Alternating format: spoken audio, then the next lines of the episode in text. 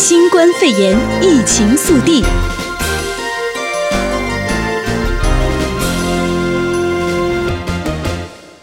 Hello，各位听众朋友，大家晚安。现在是傍晚的五点零六分，今天是三月二十四号，星期二啊。我是匡诗莹，我是一直，大家晚上好。哇，我觉得我还是没有习惯我们这个新冠肺炎疫情速递的片头啊，因为呃，确实也是现在这个情况比较紧张啊，嗯，所以还是上来还是必须要给大家介绍一下现在这个新冠肺炎在美国的情况。嗯，我们先看一下全美的数字啊。全美今天目前看到的这个来自一亩三分地的统计呢，是已经有五万三千七百一十六例确诊。那么短短的这样呃嗯，算是一天的时间吧，因为我们每天查的这个时间差不多是固定的啊。对，呃，也就是说过去二十四小时增长大约八千七百七十七例。嗯，死亡人数同样是上升啊，目前达到七百零六人，那么也是增加了一百一十五起死亡病例。那加州这边也是啊，加州今天的新增病例是三百一十人，那死亡病例增加七人，现在是达到了死亡病例五十人的状态。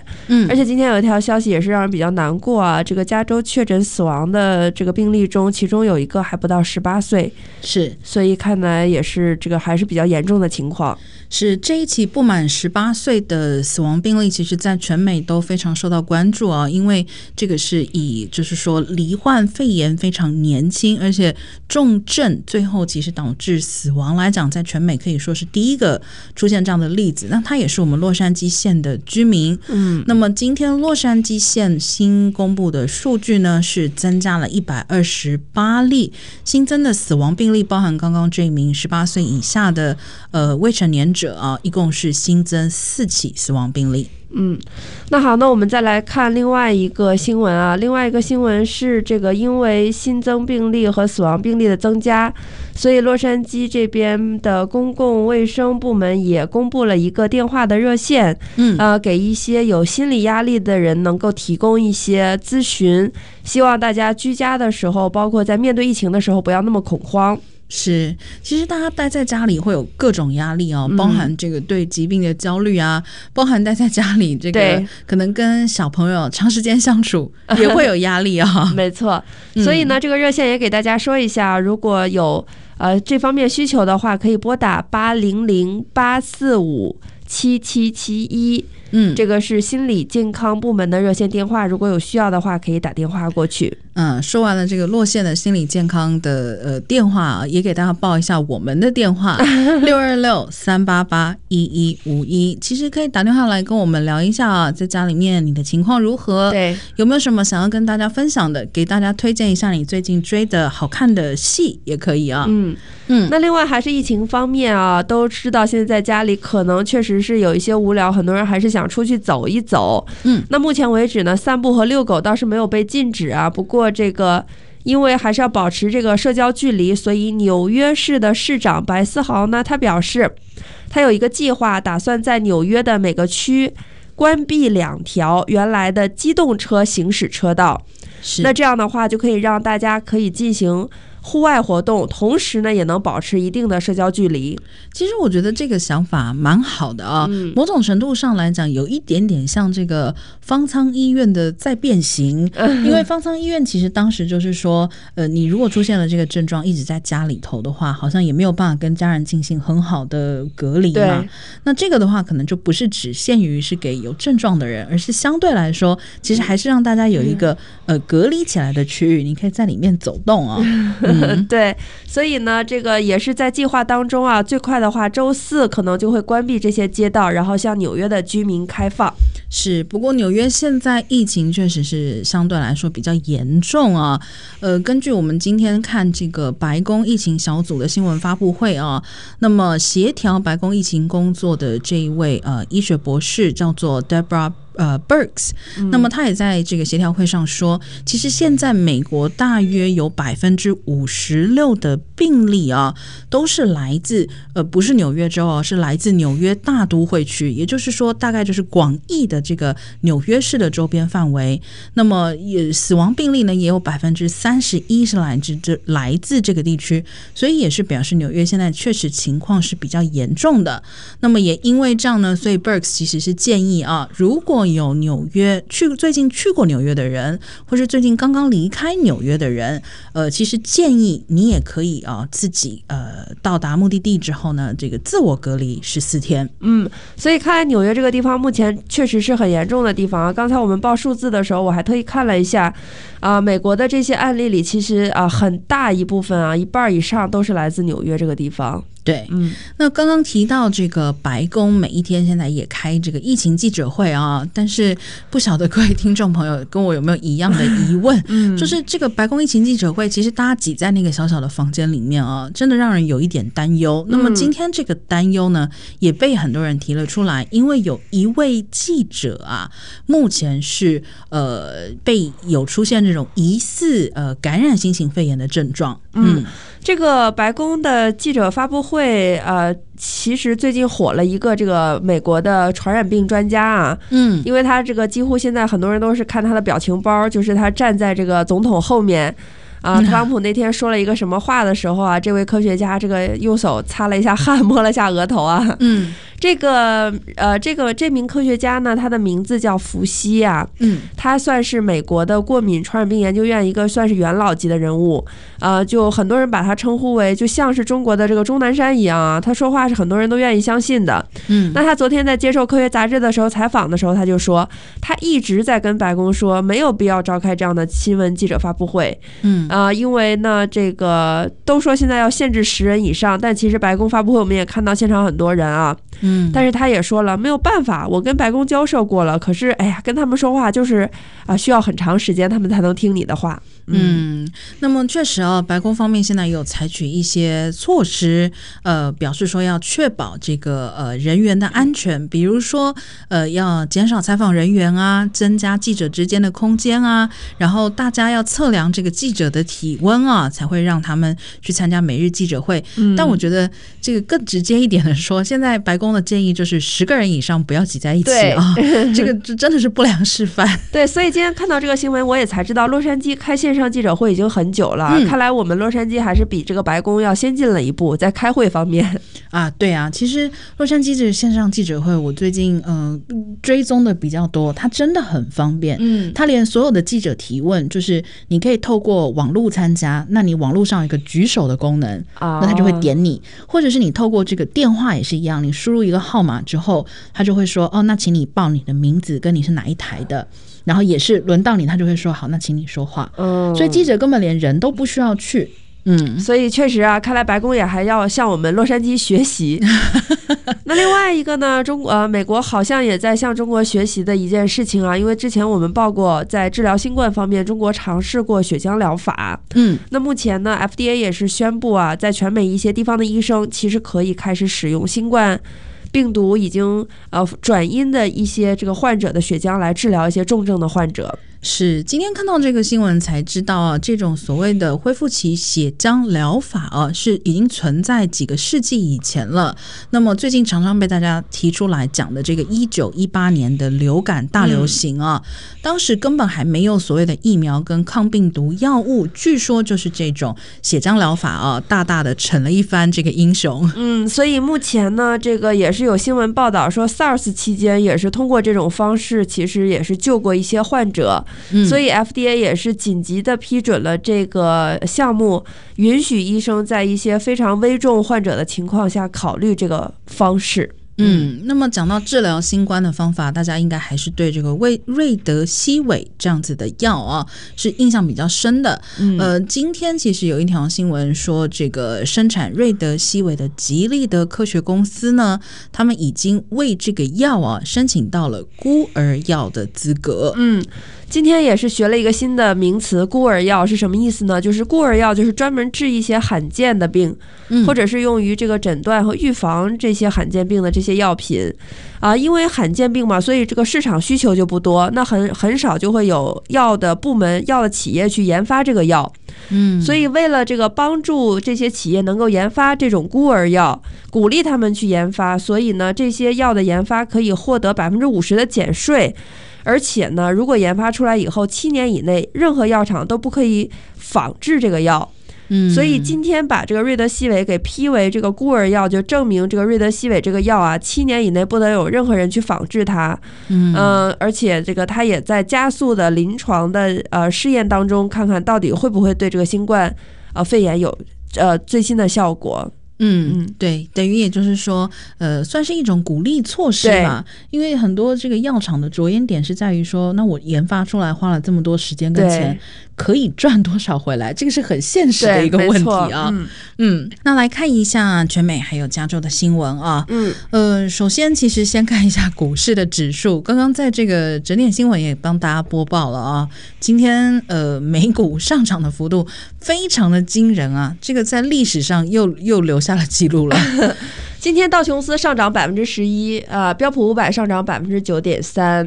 啊，呃，我是个人比较关注标普五百啊，因为它代表的是基本上这个标普有五百只股票的整体的这个趋势。之前还是两千三百多点，今天一下涨到了两千四百多点，那就意味着整个大盘今天涨得确实是非常非常好。对，我看到说这个好像是一九三三年以来啊，呃单呃单日的一个最大涨幅啊。嗯，坦白说，这个那天也看了一个段子，就说呃最有名的那个巴菲特不是被称为股神吗？嗯、就说大概第一次这个美股发生熔断的时候，巴菲特说：“我活了这么多，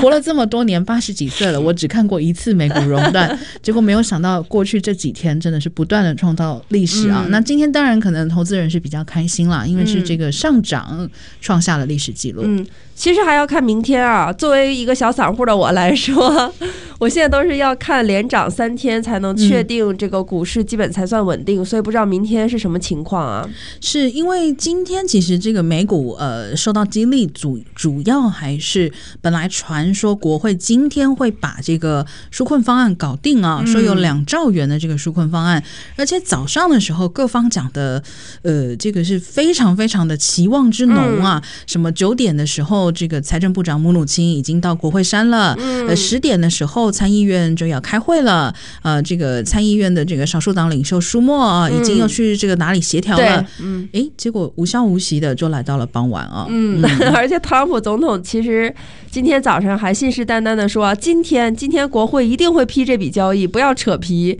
结果其实扯到今天下午还是没有定啊。截止到我们这个新闻开始的时候，还是还在投票当中，嗯，所以目前为止呢，还不知道纾困方案是什么样。但是总体来说啊，这个民主党和共和党两党在纾困方面还是达成一致的，对，都是说希望要解决这个现在目前的经济困境。所以我们再等一下，看明天会有什么好的消息。是因为确实现在这个经济的困境非常大啊，呃，特朗普总统其实在这方面也是蛮着急的。呃，其实最近这两天也已经传出来，就是特朗普总统不管是在推特上也好，在白宫跟他的幕僚开会也好，反复的都提到啊，就是希望尽快的重新启动这个美国的经济活动。那么他目前定的这个目标，他说是啊，呃，希望。在这个复活节前后就可以呃达到了，但是今年复活节其实蛮快的，四月十二号就是复活节了。嗯，所以他这个愿望好像嗯，我们也不敢这个预测会有多快啊。嗯，那当然呢，对于他这个设想呢，他自己的团队高层其实也是呃发起了一轮很竞争的争论啊，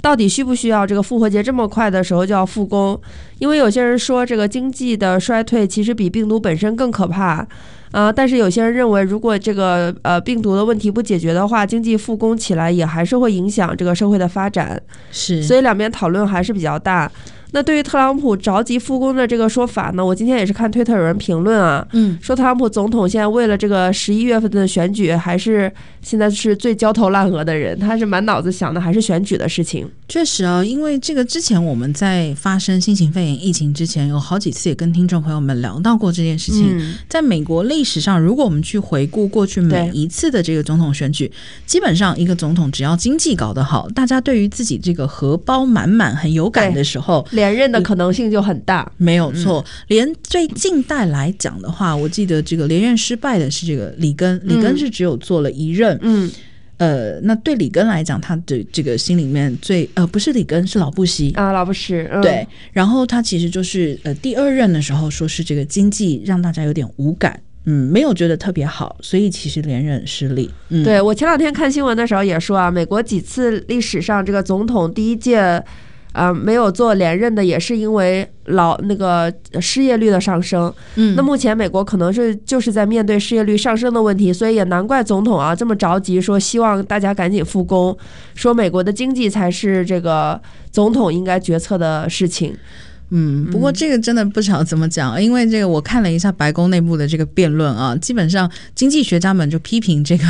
呃 病毒学家们说你们不懂经济，病毒学家们就说你们不懂病毒，所以感觉没有什么焦点啊。没错，嗯，那另外一方面呢，也是这个特朗普总统在二十三号、二十四号有一个节点非常有趣啊啊，他之前的新闻发布会上已经把这个中国呃把这个新冠病毒写成了 Chinese virus，就是中国病毒。嗯可是突然在二十四号的这个白宫发布会上，他就再也没有提到这个事情，嗯，而且不光这个发布会上没提，他 Twitter 上也不这么叫了。而且很神奇的是啊，他在发布会上还表示说：“我们今天要保护亚裔的美国人。”嗯。嗯，而且呢，其实他今天的这个讲法也是有讲的，就是我觉得还算蛮深入的啊，说是呃，其实亚裔美国人意思是对美国的贡献非常大，对，等等。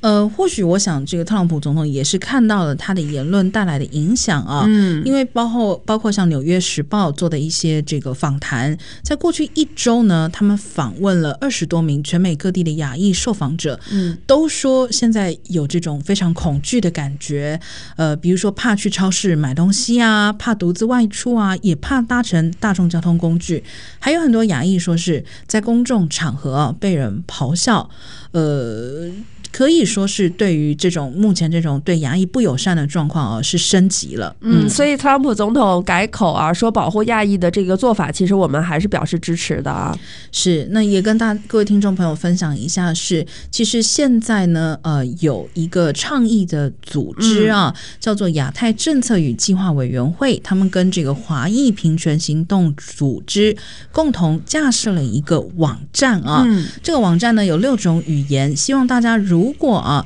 你遇到这种歧视的案件呢，啊，被攻击等等的情况的话，可以到这个网站上面来反映。嗯，那另外一个也是跟特朗普总统有关啊。之前新闻发布会上他就表示，有一种这个治疟疾的药啊，呃，叫氯喹啊，对，是可以治疗疟疾，有可能对新冠有效。结果没想到，Arizona 的一对夫妻在这个听了这个新闻以后，就自己吃了，担心自己会染病毒，就自己吃了这个药。嗯，结果没想到啊，这个夫妻俩一个身亡，一个现在还是危重。是，也是要提醒听众朋友，其实现在新冠的话，不管呃认为什么东西有效或是没有效，呃，其实这个都是在研究的过程之中啊，没有一定的答案。嗯，所以千万不要自行去服药。嗯。嗯，那我们来看一下加州吧。嗯，加州呢，在湾区呢，最近有一个群体啊，在 Facebook 上，他们叫这个三番 Peace Collective。嗯，这个群体的目的呢，说是要保护中国城的安全。啊、呃，他们是觉得在疫情期间确实也是这样，中国城的犯罪率比之前下降了很多。嗯，可是他们还是想保护自己的社区。那他们这个放出这个消息以后呢，就不到四十八小时，就数千人出来应响应。就说他们要加入到这个巡逻的队伍中啊，来保护自己这个城市的安全。嗯，目前呢，其实旧金山警局的统计也是显示啊，新型肺炎疫情爆发之后，整个犯罪率在旧金山都有下降。嗯，比如说呃，暴力犯罪也好啊，这种偷窃财产犯罪也好啊，整个报案电话啊，甚至于都减少了百分之二十五。嗯，但是呃，其实我觉得这个跟仇恨犯罪还是有一些关系。我觉得像这样子的一个呃巡逻队啊，可能会对仇恨犯罪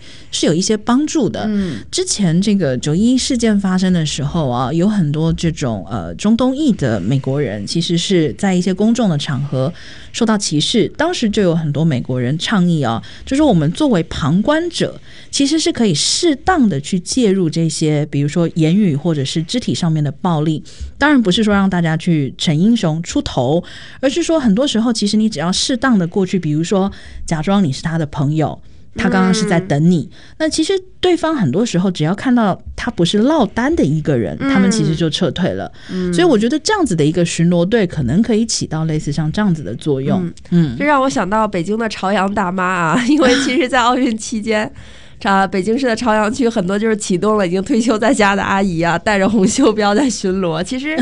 他的目的也不一定可以反抗这个犯罪分子，但他其实是一个很好，就像诗音说的，他是个陪伴啊，让人觉得啊，你不是一个人啊，对，其实会起到这样的作用。嗯，那另外说完三藩的这个治安，我们再来看一下洛杉矶啊。洛杉矶在这个病毒流行之前，很多人说在枪队前面排起了长龙，很多人担心瘟疫爆发可能会引起社会动荡。那这个枪店也是最近生意很好，不过洛杉矶现在宣布啊，这个枪店在这个。病毒期间，你不属于必须开门的店，你是必须要关门的。嗯，这有两个层面啊，一个就是刚刚一直讲到的，说是枪店本来就不属于民生必须啊，所以现在今天这个洛杉矶县警局也是说了，呃，我们会一一派员警去劝你关门，你如果再不关门的话，要给你罚钱，嗯，还可能吊销你的这个营业执照啊。那另外一个层面，其实也是洛杉矶县警局想要强调的，治安还是应该交给警察。对，而且这个警局也表示说。为了打消一些人关于城市呃危险的这个顾虑啊，他表示也会增加一些警员进行巡逻。嗯，他说目前街上巡逻的警察数量已经增加了一倍。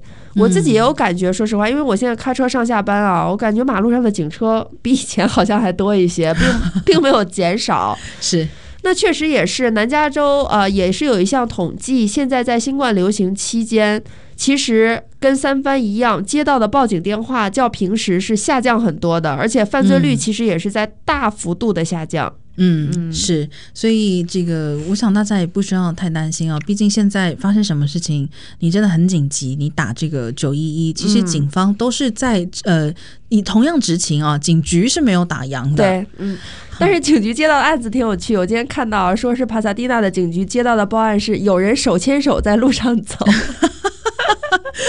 对对，据说这最近这个报案的电话里面有很大一部分啊，嗯、说呃是这个举报哪里哪里有人聚集啊。好，一个新的现象。相关新冠肺炎疫情消息，请锁定 AM 六九零，或透过 TuneIn Simple Radio APP 搜寻 AM 六九零，实时在线收听。也欢迎上到 U Radio 官网或脸书订阅新冠肺炎疫情 Podcast 节目。